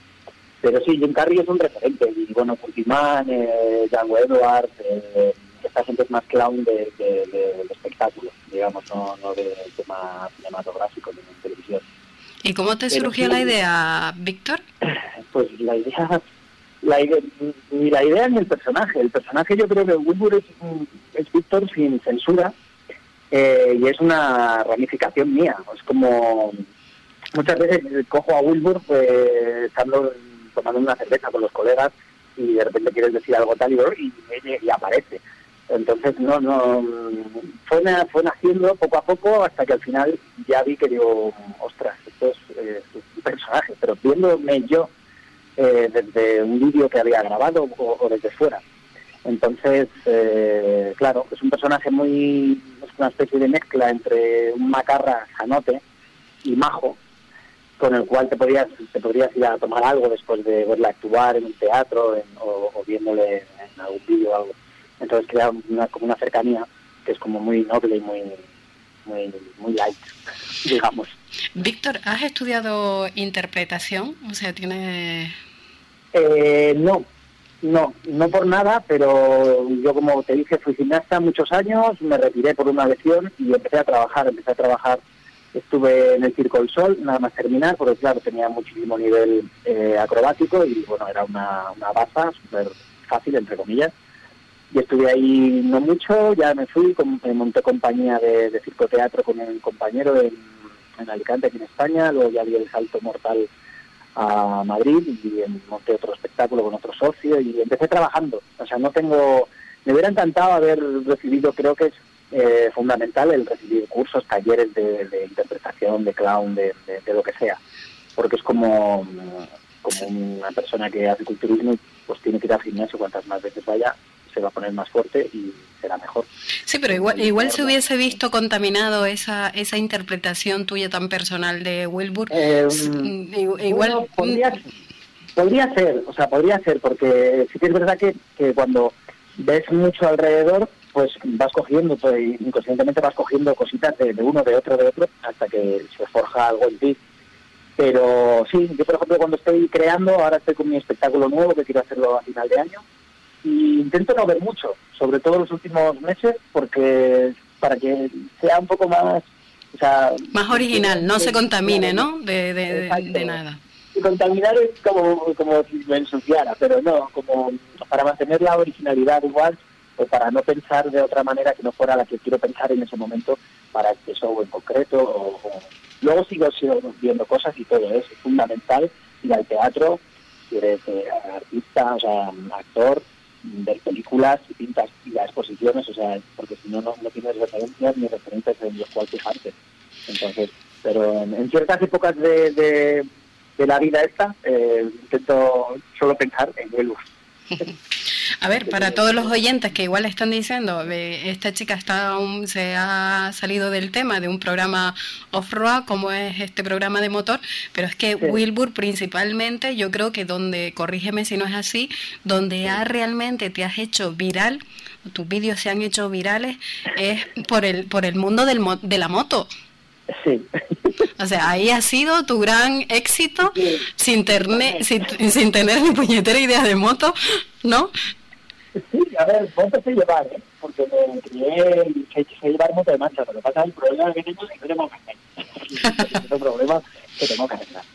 Pero sí, me, o sea, sobre todo se, se hizo, o sea, se me, me, conoce más ahora, en los últimos 3, 4 meses, por un vídeo, eh, sobre todo por el primero, un vídeo con una Africa Twin, que hice con un colega que vendía su moto y me dijo, tío, tú que haces vídeos de vez en cuando, tal, eh, vamos a hacer un vídeo eh, y así lo tengo de recuerdo y tú lo puedes colgar y tal. Y nada, vino a donde yo vivo, que es por el campo, aquí en la Sierra de Madrid, y nada, lo grabamos, yo lo colgué y explosión. Entonces, sí, fue un poco, fue pues como ocurre muchas veces en la vida, que sin querer sin querer y pero, claro de ahí de ahí Wilbur a, Víctor ha sido capaz pues luego eh, de, de ser de hacer ahora hoy en día estás haciendo vídeos promocionales de circuitos o sea de campeonato.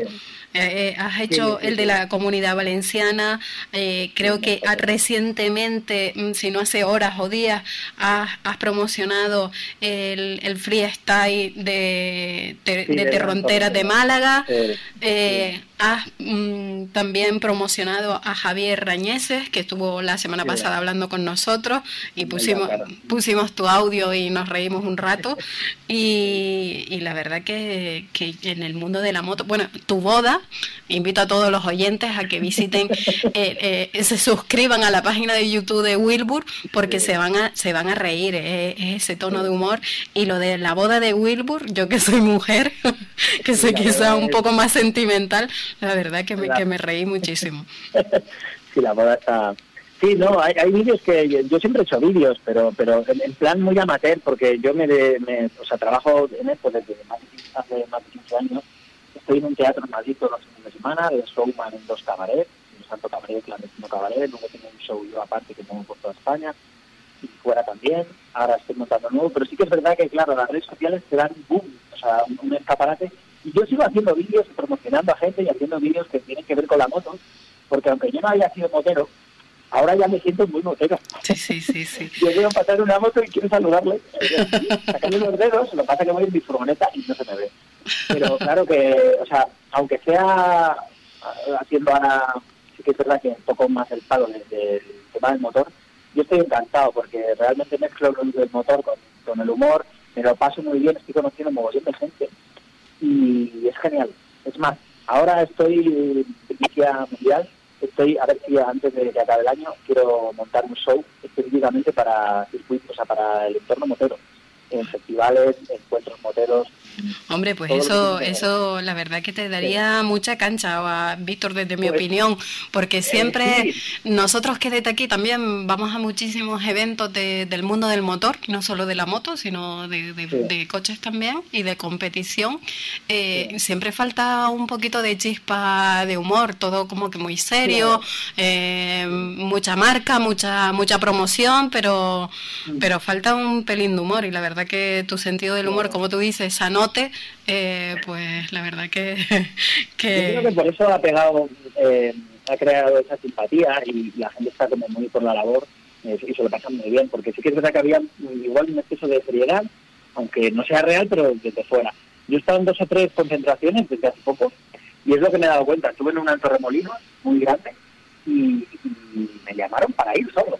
Y, ahí fue cuando yo dije, claro, yo como vengo del mundo de cómico, actor, y era como, va, solo tengo que estar aquí. Y ya fue cuando dije, sí, voy a montar un, ¿por qué no un show específico para, para, para concentraciones moteras que hay Infinidad, infinidad, no te imaginas. claro. Nosotros aquí en Canarias, Víctor, mm. eh, mira que somos unas islas ahí, como dicen algunos, unas cagas de moscas en el mapa, pero tenemos muchísimos club moteros, muchísimas concentraciones multitudinarias, o sea, es que impresionante. Y no existe, o sea, no existe, porque sí que es verdad, a ver, tú vas y te lo pasas muy bien. Hay conciertos, hay exhibiciones de trial, de moto acrobática, de los, los peques haciendo curvas y tal. O sea, hay variedad. Sí que es verdad que siempre es la misma, pero bueno, porque es que es entorno y mola. Pero no hay nada, o sea, no hay un espectáculo enfocado directamente que se haga en ese, en ese encuentro, en ese festival o en esa concentración, que mezcle el teatro con la comedia y la moto. y ahí es donde entra yo. Bueno, yo no, vuelvo. Y además hay muchísima cancha, porque también he visto algún vídeo tuyo con, con, motos más de los malotes, como, como decías tú en tu vídeo, de los harlistas, ¿no? De este tipo de motos, de los chalecos, de, los deportistas, de, de los mm, de todo tipo, de, de, las scooters, de... vamos. Claro, yo ahora mezclo, mezclo todo mezclo todo. A mí nunca me ha gustado llamar, no, es que tú haces haces circo, haces teatro, haces eh, tal, mí eres una persona, eres artista, bueno, englobas y abarcas mucho, todos los palos. Aparte, me aburro rápido y me, gusta hacer mucho de todo. En este caso ahora las motos es divertidísimo, me llama gente, pues, oye, un vídeo promocional, siempre que pueda, digo, venga, va, tío, va para allá, chaval, y lo hacemos. Y ahora la verdad que lo que más me motiva es montar un espectáculo eh, motero y me queda poquito. A ver si para final de año tengo ya el vídeo promocional y lo juro en redes para ya empezar el año que viene y, y ir a todos lados. Pues Wilbur tiene... el carnet paralelamente. no hace falta, con, con tu moto de batería va, va bien. hay, gente, hay gente que me dice, tío, pero gente motera y motorista dice, oye, tío, Wilbur, no te saques el carnet, no, no, hace falta. y digo, tío, un motero me diga esto, siéntela. es, que si, es que si no pierdes la originalidad, ¿sabes, Víctor? Ya, sí, pero hombre, también hacer rutillas por ahí, pero bueno, más adelante. Bueno, y, una moto bueno, a, los oyentes, por favor, este mm, vídeo reciente que acaba de sacar Wilbur promocionando el freestyle, que hace poquito tuvimos a un piloto internacional también de freestyle, a Michael Melero contándonos sus acrobacias, por favor, que no se pierdan ese vídeo, que se van a reír. Vamos. Ha quedado bien, ¿eh? Ha quedado bien. Hombre, igual el detalle del, de la moto del mismo color se te pasó por alto, pero... no, no, pero fue fue muy gracioso porque además fue en crono, lo, lo, terminé de editar anoche, que estuve ahí un buen rato, porque editando tardas mogollón, se pasa el tiempo ahí y fue muy gracioso porque me llamó Edgar Fronteras y me dijo, oye, tío, tal, y dije, venga, va. Y ya me puse en contacto con un tal, me dejaron una motito, el circuito, y, luego pues me vino a la cabeza, digo, evidentemente yo sé llevar moto, pero no sé hacer moto. y menos eso que hacer. Y me parece muy gracioso fusionar algear los, los saltos. Pues, mm, Víctor, desde aquí eh, tienes nuestro contacto para en cuanto saques ese espectáculo, desde aquí también nos gustaría pues promocionarlo. Y, y por supuesto eh, nos pondremos en contacto. Igual hay posibilidades de, que te tengamos en persona por aquí en alguna de estas concentraciones moteras. ¿eh? yo me encanta. He estado, además hasta hace poco estuve en Lanzarote en un, en un festival y he estado mucho en las islas. hace tres años estuve en un festival que era todo en todas las islas, La Gomera, Hierro, eh, bueno, por todas ahí, en, las Canarias y también en las Baleares, y además me encanta. El rollo isleño, callo, tranquilito, sí, sí, que me pega, porque yo vivo en Madrid, en la sierra, en la montaña, pero vengo de Alicante y bueno, la gente que es de costa es como una especie de, isleño de, de hacendado. El, chacho lo controla, o sea, ya, el ya, el chacho ya lo controla. ¿Cuándo te damos? Cinco, cinco y media. Yo, ¿cómo que cinco, cinco y media? son las cinco, son las cinco y media. Pues sí. genial. Oye, Wilbur, mm, me encantaría que, que, nos dedicaras ahí una frase mm, de cualquiera de, de cualquiera de, de, tus espectáculos, de, tu, de tus vídeos promocionales, para que nuestros oyentes un poco se hagan la idea y les entre ese gusanillo de ir a inscribirse a tu, a tu canal. Pues, eh, mira, yo, a ver, yo soy motivado, eso es lo primero, soy motivado y por eso me encanta un tío en la moto sin motivado. Y el mundo, yo siempre lo digo, el mundo lo mueve motivado. La vida son dos días y no llueve, fruta y verdura, puñado, left, right, little, little, y darle gas a vuestra vida y sobre todo, lo más importante, escuchar a vuestro carburazón, que ese no engaña nunca. Qué bueno, qué bueno. Oye, Víctor, muchísimas gracias por estar con nosotros. Espero conocerte eh, en, persona. Eh, yo también a ver si me acerco a ver tu espectáculo por Madrid, que estaré este fin de año. Y, nada más, que sigas con ese humor, que sigas contando con nosotros para lo que necesites y que por favor sigue unido al mundo del motor, sea en moto, sea en coche, sea en lo que sea, porque, porque nos hace falta. Nos hace falta.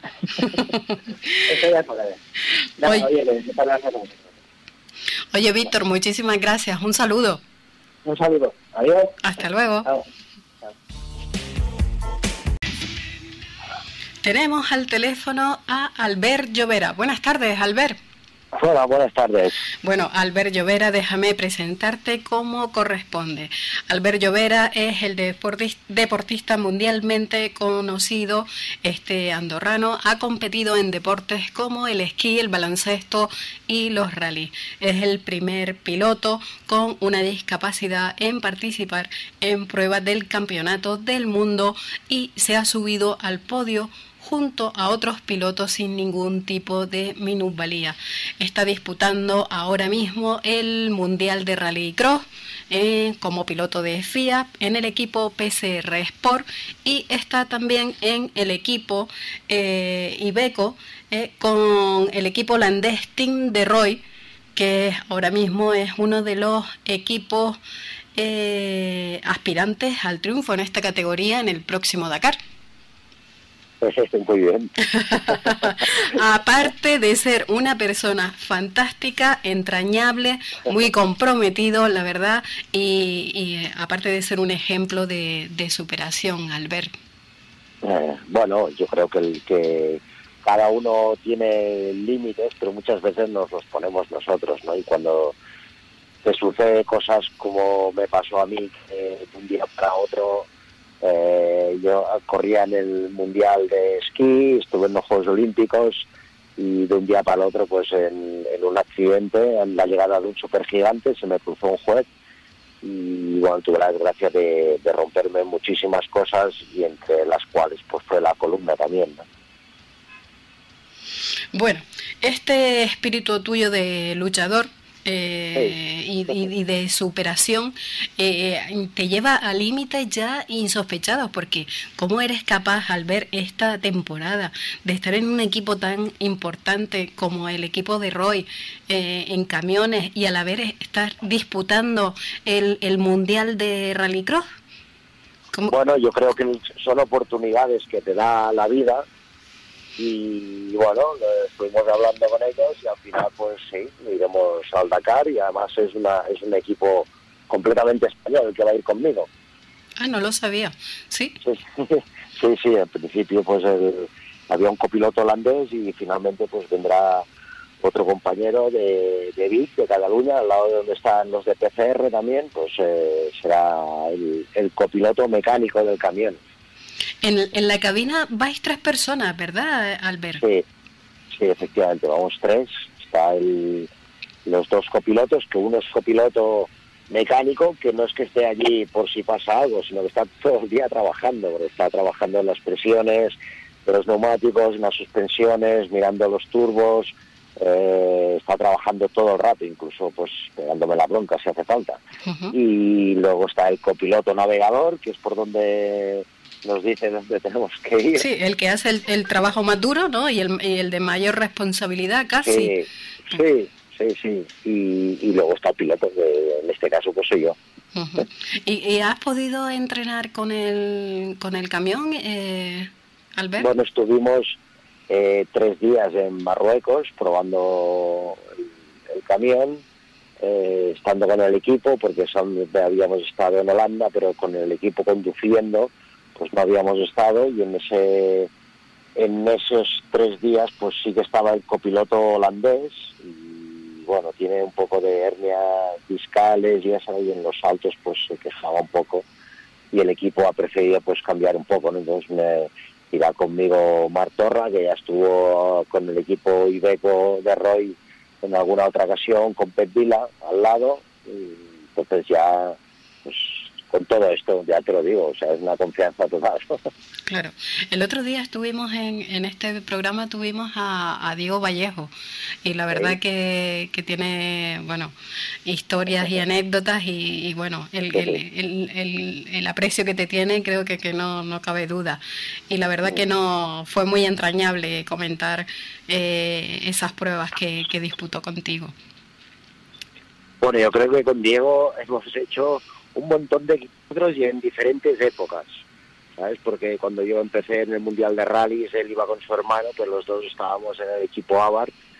Eh, después estuvimos en el corriendo algunas carreras del Mundial conmigo, luego hicimos un par de temporadas o tres del Nacional de Tierra, eh, hemos ido y venido, ¿no? Eh, como un matrimonio bien avenido. Entonces depende de sus programas y depende de mis programas, pues sí, se sentaba a mi lado y la verdad es que, bueno, es un copiloto muy, muy bueno, sobre todo en rallies, eh, muy divertido además, tiene, tiene un, un repertorio de chistes que a veces lo tengo que hacer callar. bueno, dentro del coche siempre éramos bastante divertidos los dos. Eh, Albert, eh, ¿qué nos puedes decir del camión Ibeco de, del Team de Roy? Bueno, el camión eh, de momento me ha gustado mucho, no es que haya hecho muchísimos kilómetros, pero el comportamiento es muy bueno, las suspensiones, si te, si te lo comparo un poco con el equipo Tatra, que es donde estuve, eh, pues a nivel de suspensión es mucho mejor, a nivel de chasis también, eh, de freno también, porque tiene otros tipos de freno, freno de disco y freno de motor y además lleva otro freno que es de cambio, que este al, ser automático pues nos ayuda muchísimo, en el otro coche pues era manual y te apoyabas más, eh, algo más en las marchas sin, sin mucho porque los camiones tienen muy poco régimen de, de trabajo y de chasis lo mejor, pero de velocidad punta lo, lo cogía más rápido el Tatra, que es una de las cuestiones que yo he hablado un poco con el equipo. Eh, para sabes que vamos limitados a 140, pues de 130 a 140 es más rápido el Tatra que el que en este caso el Ibeco, ¿no? Y es lo que he encontrado un poco a faltar. Y Albert, ¿te encuentras con mucha presión al, al que todos declaramos que es el, la marca o, los claros aspirantes al triunfo en esta categoría? Mm, ¿Eso te supone, te supone ahí una carga de, Bueno, de momento no me supone ninguna carga porque en principio no, que sea mi objetivo siempre estar lo más arriba posible, en principio estamos de guardaespaldas de, de, dos pilotos más, ¿no? Entonces depende cómo se va desarrollando la carrera y si tenemos posibilidad de estar delante de ellos y estar más arriba y luchar para el podio, pues ojalá que, suceda esto, pues será todo un placer de luchar para esto, ¿no? Y ya, me gusta tener esa presión. Albert, eh, has visitado todos los continentes donde se ha celebrado el Dakar. Eh, ¿Qué opinas de, este, de esta próxima edición? Bueno, para mí es, una incógnita, ¿no? No, no, nunca he estado en Arabia, eh, he estado en los otros dos continentes, tuve la gran suerte de poder correr el, último año del Dakar en, el, en África y lo he corrido cuatro años en, en Sudamérica. Eh, aquí mm, no sé de qué plan estará hecho todo, pero bueno, yo supongo que habrá de todo, ¿no? Habrá... Pero bueno, es nuevo para todos, o sea que igual de condiciones, ¿no? O sea que en este sentido. Y un poco hemos visto en las redes sociales estos vídeos donde ponían esta, este tipo de sistema para, para tú poder subirte a ese camión tan alto. Eh, al final, ¿por qué, por, ¿cuál ha sido el, el, invento que habéis creado? ¿La grúa? Eh, solo No, no, vamos a hacer igual que, que lo usé en, en, las dos ediciones que he ido en camión. Es un sistema de polea con un arnés de alpinismo que creo que es lo más rápido, lo más seguro y el eléctrico ya lo probamos la otra vez, es muy lento, aparte de que necesita un brazo exterior y cuando vas por dentro de, bosques o al lado de árboles, pues eh, tienes el peligro también de arrancarlo, ¿no? Eh, yo, no, no, yo creo que lo descartamos, tampoco no pasa nada, aparte de que eh, esto es un equipo, entonces pues yo me pongo el arnés, uno me ayuda a levantarme desde la silla y otro empuja la cuerda, entonces pues ya de buena mañana ya empezamos a trabajar juntos, tampoco no, no nos vamos a, buscar problemas por esto. Albert, ante, ante un accidente en este tipo de vehículos, en tu caso, mm, pues eh, es un poco más complicado el, el poder salir del camión. Imaginemos que, el camión vira hacia tu lado, que, que, es normal porque eh, el Dakar es la prueba más dura del mundo y, los camiones pues con mucha frecuencia pues, pues vuelcan. Entonces, en tu caso, eh, ¿cómo está previsto? Eh, porque para subirte a tu asiento yo lo entiendo, ¿no? En, condiciones normales, subirte, bajarte, como tú dices, por, las cuerdas y demás, es un equipo. Pero si vuelca hacia el lado del piloto, eh, también imagino que tenéis previsto, ¿no? Cómo, cómo poder salir del camión. Sí, claro, lo tenemos todo previsto, está todo pensado.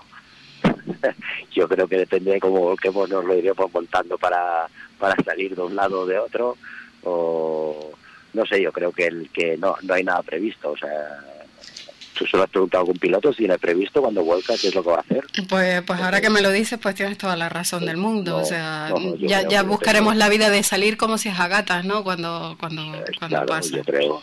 Ah, para algo somos latinos, yo creo que nos espabilaremos de alguna manera. Albert, eh, mm, ¿me puedes hablar un poquito del rallycross que estás disputando este año en el Mundial? ¿Me puedes hablar un poco de, de cómo está yendo?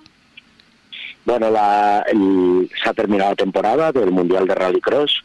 Eh, corremos en la segunda categoría, que todos los coches son idénticos, es como una monomarca. Lo que pasa es que las formas, eh, pues la mía tiene forma de Abarth, de, punto Abarth, y los de Volkswagen Polo tendrán de Polo, etcétera, etcétera. Y entonces tiene chasis tubular, cambio de secuencial de seis marchas y motor central, como si fuera un Ferrari y que no es un Ferrari, y es un motor de 2.3 atmosférico que trabaja a 9.000 vueltas y es muy divertido. Eh, los, los circuitos de rallycross son de un kilómetro y se mezcla tierra con asfalto y saltos. Entonces salimos, las salidas son de 5 en 5 y las carreras duran cuatro o cinco vueltas, las semifinales y las finales seis.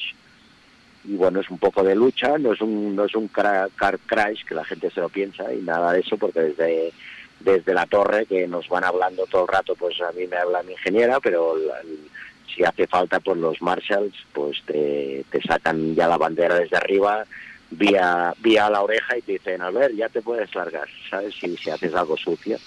Yo creo que es una, un tipo de competición muy, muy espectacular para la gente. Están, está subiendo muchísimo las audiencias. Hay mucho más audiencia a nivel del norte de Europa y en Estados Unidos que en el sur de Europa, pero cada vez que, que la gente lo ve en la televisión, pues eh, lo mira, ¿no? Porque es muy espectacular. Todo el mundo sabe quién va primero y quién va último. Y ya te digo, las carreras pues duran cuatro o cinco minutos y es totalmente al sprint, es al 110%, no te puedes dejar nada, desde la misma salida, o sea, si fallas en la salida, ya vas quinto, entonces tú mismo. Sí, porque además como por eliminatorias, ¿no? Como dice, una se va haciendo la, la, clasificación, ¿no? De semifinal, de final. Vas pasando eliminatorias, que tienes unas siete, y luego pues es por tiempos y por puntos de lo que hayas quedado en las eliminatorias y los 12 somos los 25 y los 12 mejores hacen eh, dos semifinales de 6, no de 5, son de 6 y los tres mejores de cada manga hacen la final. Pues nada, pues estaremos atentos porque la verdad que como tú dices, todavía aquí no hay mucha visibilidad de este tipo de campeonato, pero viene un poco para que los oyentes hagan una idea a, ser parecido como la carrera de campeones, ¿verdad? Así por por, por, clasificación, así se van eliminación. además tienes a pilotos como Peter Solberg, eh, Sebastián Loeb, todos estos también estaban corriendo el, Mundial de Rallycross. Hmm.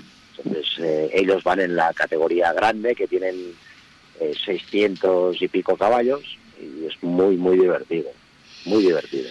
Albert, aparte de lo que nos has dicho de, en este gran equipo de, del grupo Ibeco y de, esta modalidad que estás corriendo en el, en el Mundial del Rallycross, además eres... Eh, comunicador, mm, das charlas, o sea, ¿de dónde sacas el tiempo, al ver La verdad que empiezo, quiero acabar como empecé la entrevista, no entiendo cómo tienes tanto tiempo. ¿Cómo lo haces? O sea, estás hablando conmigo y sé que te estás desplazando ¿eh? porque tienes compromisos mm, profesionales. Eh, pues la verdad es que no lo sé, a veces me sorprende hasta a mí mismo. No lo sé, intento de, pues hoy me he levantado a las 5.40 y a las seis y media estaba entrenando. Entonces ahora mismo es más cogido que estoy viajando para Gerona. Mañana doy una charla, a continuación tengo dos reuniones, luego paso por Vic, recojo eh, la, moto eléctrica que a veces no habéis visto en las fotos o en el Dakar, porque la, teníamos en el equipo de, de Rally Cross y ahora me la llevo porque la semana que viene se, se sube a Holanda con mi cama donde voy a dormir y mi tienda de campaña para, para Holanda para desplazarse ya para Arabia. No lo sé, intento de vivir al momento y intento de decir siempre que sí, ya lo sabes, no te hubiera dicho que me llamaseis dentro de una semana. Claro. Albert, además no quiero dejar de mencionar que, que eres embajador de UNICEF. Sí, sí, sí, es una de las cosas que, que me gusta muchísimo hago cosas en Mauritania, este año he estado en Jordania con los refugiados sirios, porque además era un campamento de 75.000 refugiados, que hay muchos niños con, con diferentes discapacidades, entonces con Sunrise Medical, que es uno de mis patrocinadores, pues conseguimos 30 sillas especiales para parálisis cerebral y luego unas cuantas más para dobles amputados porque son niños que, que, con las minas pues se quedan sin piernas y para intentar que hagan un poco de deporte y todo esto. Bueno, cosas que si se pueden hacer, pues claro, se, se, hacen. Yo creo que. Pues Albert, desde aquí del programa Acción Motor estaremos muy pendientes de toda tu, tu carrera profesional, de todas tus funciones como embajador de UNICEF y todas estas locuras que, que alguien como tú eh, es capaz de hacer y alguien como tú, no porque tengas una discapacidad, sino alguien como tú que tiene, eh, tiene que estar un poco mm, loco y no se... Y no se pues sí, tienes que estar un poco loco y no te tienes que conformar con nada y desde aquí nos encantaría, mm, seguro que a mí y a todos los oyentes, eh, verte por Canarias. A mí también tengo grandes seguidores, además, en la época del Mundial la gente de Canarias os desplazáis muchísimo. Sí. Y cuando corría el Nacional de Tierra, pues eh, hice un, muy buenas carreras en Lanzarote, en ese caso, porque la tierra se hacía en Lanzarote. Estuve tres años corriendo allí y cada año hice podio, o sea que además me, iba muy contento de allí. ¿no? pues aquí hay muchísima, mucha afición y además me consta que tienes muchísimos seguidores, Albert, o sea que nos encantaría, eh, siendo para una charla, siendo para, para, para, para cualquier tipo de, de, de competición, de cosa, de presentación, nos encantaría verte por Canarias y poder acercarnos a ti hacer, además, ya lo sabéis. Oye, Albert, muchísimas gracias y estaremos muy pendientes de ti, de ti en este próximo Dakar. Muy bien, pues muchísimas gracias, un abrazo a todos y estamos en contacto. Un saludo, Albert, buenas tardes. Buenas tardes.